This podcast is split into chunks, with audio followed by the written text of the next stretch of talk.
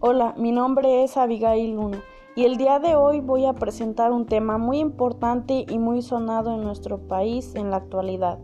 Los movimientos feministas, que no son más que grupos de mujeres que buscan la igualdad de derechos y oportunidades entre hombres y mujeres.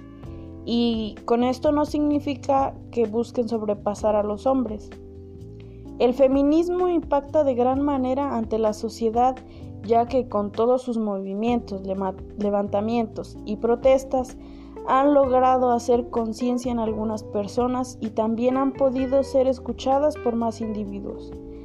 Actualmente atienden una problemática muy grave, los feminicidios, que son asesinatos o violaciones a mujeres, y ellas buscan eliminar este tipo de acciones y hacer justicia a los delitos ya cometidos hacia algunas mujeres.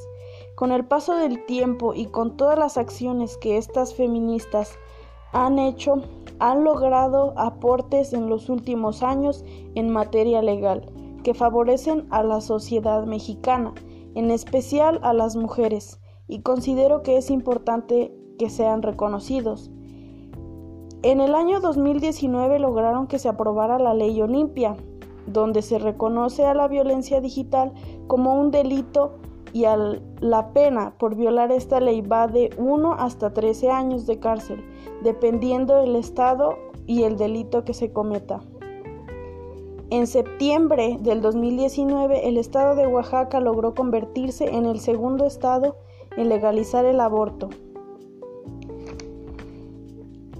En noviembre del 2019, tras las protestas masivas en el centro de la Ciudad de México, la jefa de gobierno decretó la alerta por violencia contra las mujeres. A raíz de esta medida se creó un registro público de agresores sexuales, una base de datos público donde quedarán registrados los nombres y las fotografías de personas que sean acusadas de feminicidio, violación, turismo sexual y trata.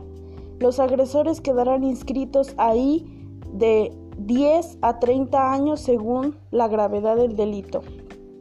También en mayo del 2020 se logró la aprobación de la ley Ingrid, surgida después del asesinato de Ingrid Escamilla, que consiste en la creación del artículo 293 con el que se busca sancionar a servidores públicos que difundan archivos o información de alguna carpeta de investigación abierta.